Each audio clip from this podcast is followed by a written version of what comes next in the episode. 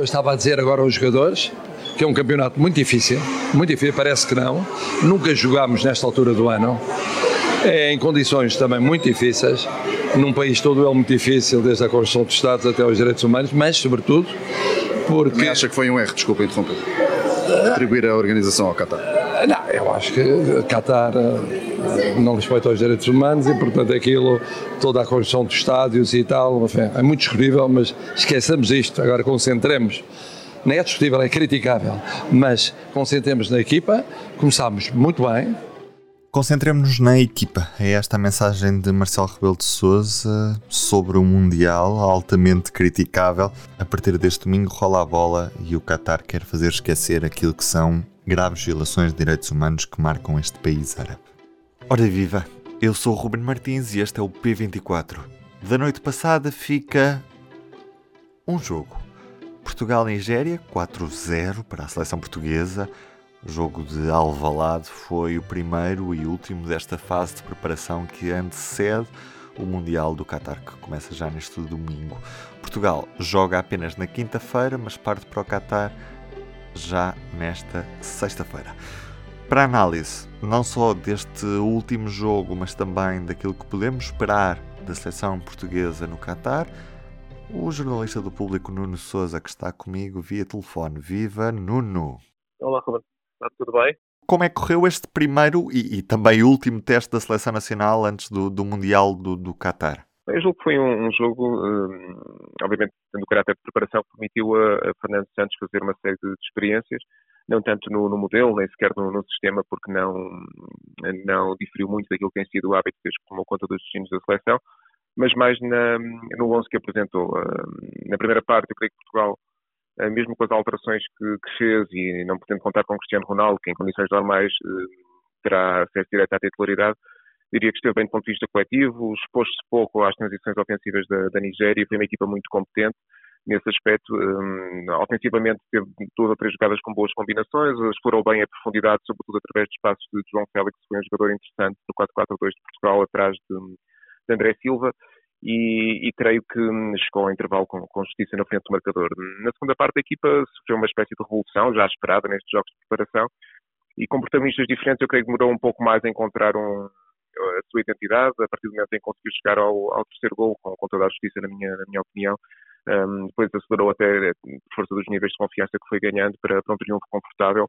Permitiu também a João Mário, a Gonçalo Ramos, que atravessam um bom momento do Benfica, deixarem marca no jogo na primeira parte tinha sido Bruno Fernandes a fazer os gols, mas que acima de tudo eh, deixou indicações de algumas um, individualidades que, que, me parece que atravessam um momento de forma muito interessante e que à partida poderão estar mais bem posicionadas para atacar o 11. Uma delas, e destacaria para além de Bruno Fernandes, obviamente, que, que esteve em, em, grande plano na primeira parte, é Otávio. O médio do Futebol do Porto continua a ser um, determinante na forma como gera os ritmos do jogo com e sem bola, porque é um jogador com uma forte reação à perda e hoje teve duas ou três decisões técnicas, nomeadamente o último passo, o jogo entre linhas, em que mostrou toda a qualidade que já tem vindo a regular no Futebol do Porto, e é um seríssimo candidato, na minha leitura, que lá está, um, a discutir um lugar no, no meio campo de Portugal, no 11 inicial, no, no, primeiro jogo oficial do, do torneio, que será já na, na próxima quinta-feira. Uhum.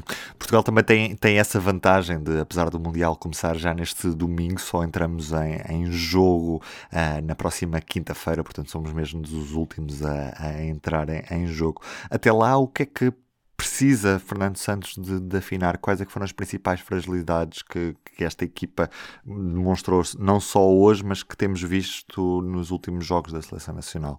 Eu julgo que uh, a habitual versão da seleção mais fiel àquela, àquelas conhecidas escolhas do selecionador um, muitas vezes baixa em demasia os seus índices de agressividade no bom sentido e a intensidade com que circula a bola. Isso faz com que uma equipa com a qualidade e o potencial que Portugal detém, por força do talento individual que, que, este, que esta convocatória encerra, muitas vezes um, joga um pouco abaixo daquilo que é o expectável, porque permite que o adversário reentre no jogo pela forma como muitas vezes tenta circular e gerir os ritmos de jogo com bola, mas sem a intensidade que se impõe. Eu julgo que Portugal não pode correr o risco de ser uma equipa demasiado hum, coartada pelo receio de, de, falhar, ou seja, tem que ser uma equipa capaz de cultivar alguma margem de risco para poder de, de retirar os dividendos que de facto é capaz de, de retirar do talento que tem em mãos. E, e nesse sentido, creio que Portugal pode, deve e, e, para contentamento de todos os adeptos de futebol, não apenas os portugueses, está quase obrigada a, uh, ser uma equipa um pouco mais audaz na forma como controla os jogos com bola, ser mais incisiva no ataque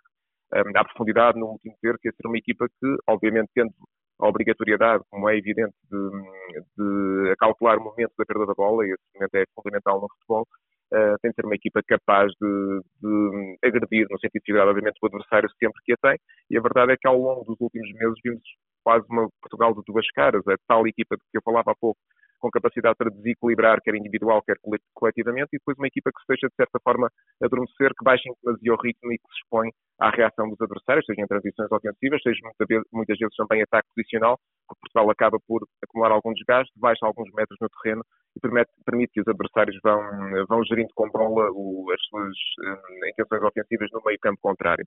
Portanto, parece-me que nesse aspecto Portugal um, deve ter, tentar manter um ritmo alto, o maior número de minutos possível, como é lógico, para estar mais próxima daquele que é o seu verdadeiro ADN e permitir às individualidades que, que sobressaiam e que exponham todo o seu talento junto à baliza contrária. Uhum. Olhamos então agora para o torneio que começa já neste domingo. Quais é que são as perspectivas que a Seleção Nacional tem, não só de passar eh, esta fase de grupos, mas também até onde é que poderá chegar esta, esta Seleção Portuguesa, Nuno? Bem, eu julgo que o discurso que tem sido cultivado por Fernando Santos e, e, em bom rigor por, pela grande maioria da estrutura da seleção portuguesa e da federação é um discurso cauteloso, mas, mas certeiro, no sentido em que Portugal não é uh, um favorito à conquista do título. Portugal nunca ganhou, de resto, no Campeonato do Mundo de Futebol, um, mas está entre o lote do, dos candidatos. Uh, isso acredito que sim. Se olharmos para aquela que é pool de, eventuais favoritos, vemos uma, uma seleção dos Países Baixos com um excelente momento de forma, e não diria que, é um, que seja um favorito claro, mas é claramente uma das, uma das seleções que chega a esta fase final um, num momento indesejável. Uh, vemos uma França com, enfim, lote convocados de altíssimo nível, ou talvez uma das suas melhores gerações dos últimos anos, apesar das quatro lesões que sofreu nesta reta final. Um, vimos um Brasil a querer aproximar-se dos índices de, rendimento coletivo que já teve noutras fases do, do Campeonato do Mundo e, e, e, até muitas vezes na, na Copa América, uh, e a tentar dar uma resposta que lhe tem faltado nos últimos anos nos maiores palcos do, do futebol internacional. Temos uma Espanha com os mesmos atributos do futebol rendilhado, de apoio, um futebol curto, de, de constante uh, desgaste do adversário, uh, também a aproximar-se cada vez mais da, da, de rendimento que já mostrou noutros tempos e com o Luís Henrique, um treinador muito competente. Um, eu diria que estas seleções provavelmente estão um pouco adiante em termos de favoritismo e depois eu colocaria Portugal numa espécie de segunda pool, juntamente com, com a Alemanha que já conheceu melhores dias, a verdade é essa, com a Bélgica que é sempre um candidato escondido, se quisermos, pela força do, força do talento que tem.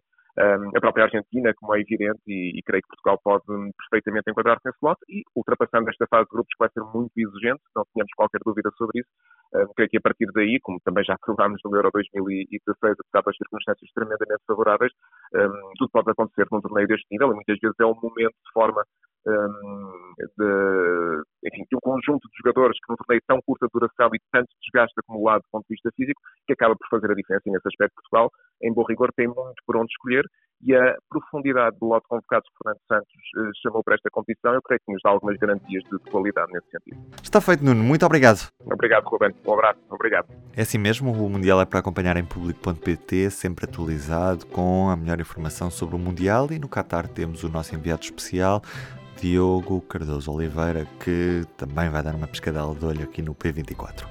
Como é sexta-feira, resta-me desejar-lhe um bom fim de semana e até segunda. O público fica no ouvido.